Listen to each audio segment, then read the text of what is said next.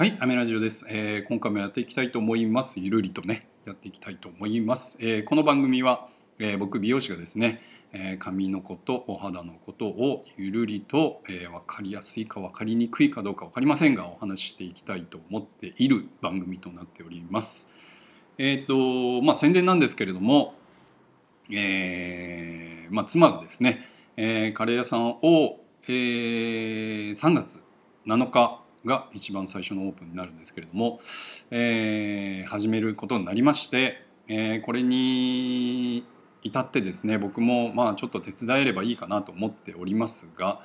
まあそれもありですね、えーなかなかこうまあそれを理由にしちゃいけないんですけれどもなかなかこうね SNS の発信だったりとか、えーまあノートの進み具合だったりとかねえーなかなかうまいこといかないもんなんですけれどもまあこれがですねちょっとこう時間が、えー見積もれるようになってきたらですね、えー、とこのラジオの配信もですねスムーズにいくかなと思いつつうーまあ1個障害を抜けたらまた1個障害が出てきますしね。まあこれはですね、えーまあララジオ配信をしながらですねなんとなく分かっておりますが、えーまあうんまあどうにかなるでしょうということで、えーうん、引き続きやっていきたいと思います。まあ僕はですね、えー美容師という仕事をしておりますので、えー基本的にはですねサロンに出て、えーあとはまあアーティストさんのヘアメイクをしてで、えーまあ自分がね、えー情報発信できる、えーことをですねノートだったりとかあ,、まあ、あとはですねオンラインショップの、えーブログも書いたりとかですねあとは、まあ、T シャツ、えーもしくは帽子、えーもしくはバッグのデザインをしたりとかですね、えーそういうことで、えーまあ、自分のねえーっと何て言うんでしょうね。商品をですね、えーちょっと細々と作っている次第でございます。なのでまあそれもですねコツコツとやっていきたいなと思っておりますが、えーまあ髪の毛のことをですねちょっと今後回しにしてるっていう状態なのかなと思いつつですねまあでも今回はですね髪の毛のことをですね、えーお話ししていかなきゃならんなということでえーっと、うん、今回は収録していこうかなと思っておりますが、えー髪の毛をですね今回はですね、えー結ぶメリットとデメリットっていううんところでお話ししていきたいんですけれどもな、うん、髪の毛を結ぶメリットとデメリットってなんだよと思いながらこれね僕ちょっとメモを取ってたんで、えー今回収録をなんかこう何も決まってない状態でお話ししてるんですけれどもえっ、とまあメメリットですよね、まあ、メリットっていうほどのあのなんだろう、えーライフスタイルに合わせて髪の毛を結びますよっていうところですよね。やっぱり女性の方は。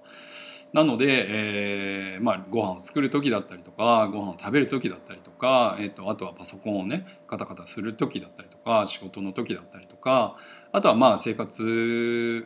まあ、仕事？ね、そういうところで、えーちょっと邪魔にならない程度にねやっぱり結ぶっていう行為をすると思うんですけれどもまあそうですよね。あのなんだろう髪の毛が、まあ、長い方っていうのはうんと、まあ、乾かすのとかもね時間かかりますし、まあ、結ぶっていうのは一つ選択肢にあると思うんですけれど今回は、まあ、このメリットっていうところは意外とどうでもよくてですねデメリットのことをちょっとお話ししていこうかなと思っております。あの髪の毛を結ぶデメリットっていうのはえ意外とあるんですよね。あのどうしてもこうテンションがかかってしまうキュッてこう形付けてしまうので、えー結び跡がついたりとかするんですよ。えー例えば、えー髪の毛が長い方がえーっとそうだな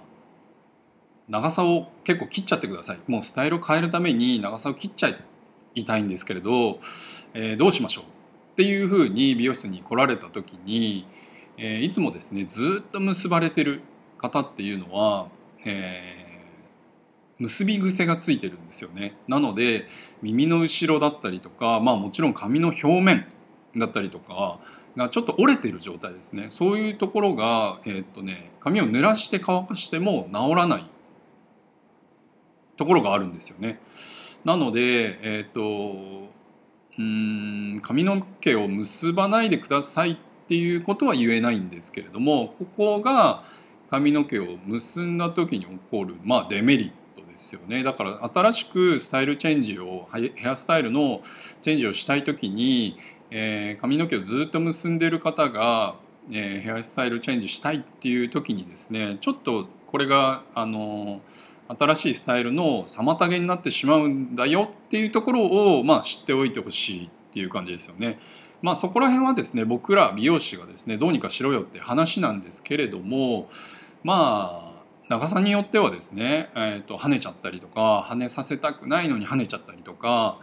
えっ、ー、とそうだなちょっと波打ってしまうような感じなので表面がなんかちょっとくねってなっちゃうとかね折れ目がついちゃってるっていうのが治らないとかねそういうのも出てきますのでまあ、やっぱりですね、えーとまあ、ノートにも書きましたが、えー、僕らはね年間にまあうんとそうだな一月1回美容室にいらっしゃったとしてもまあ年間に12回しかその人と会わないんですよね。まあ多くても15回ぐらいですよね。トリートメントだったりとかシャンプーブロー含めて多くてもそれぐらいしか会わないのであとの350回とかは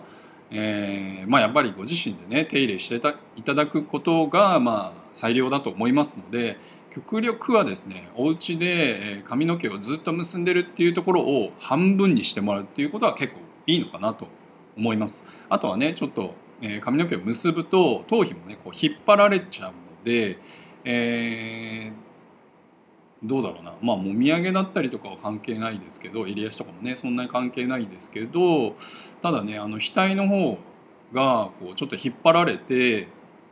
で髪の毛細くなったりとか、えー、引っ張られて抜けやすくなっちゃったりとか、えー、する可能性もね少なからずありますので、まあ、ちょっとね気をつけていただいて、えー、髪の毛を結ぶっていうところもちょっといつも結んでるから、えー、まあお家にいる時はちょっと、えーバレッタだったりとかねあとは何だろうな、えー、あんまりこうテンションがかからないゴムで結んであげたりとかねそういうちょっと工夫をしていただけたらなと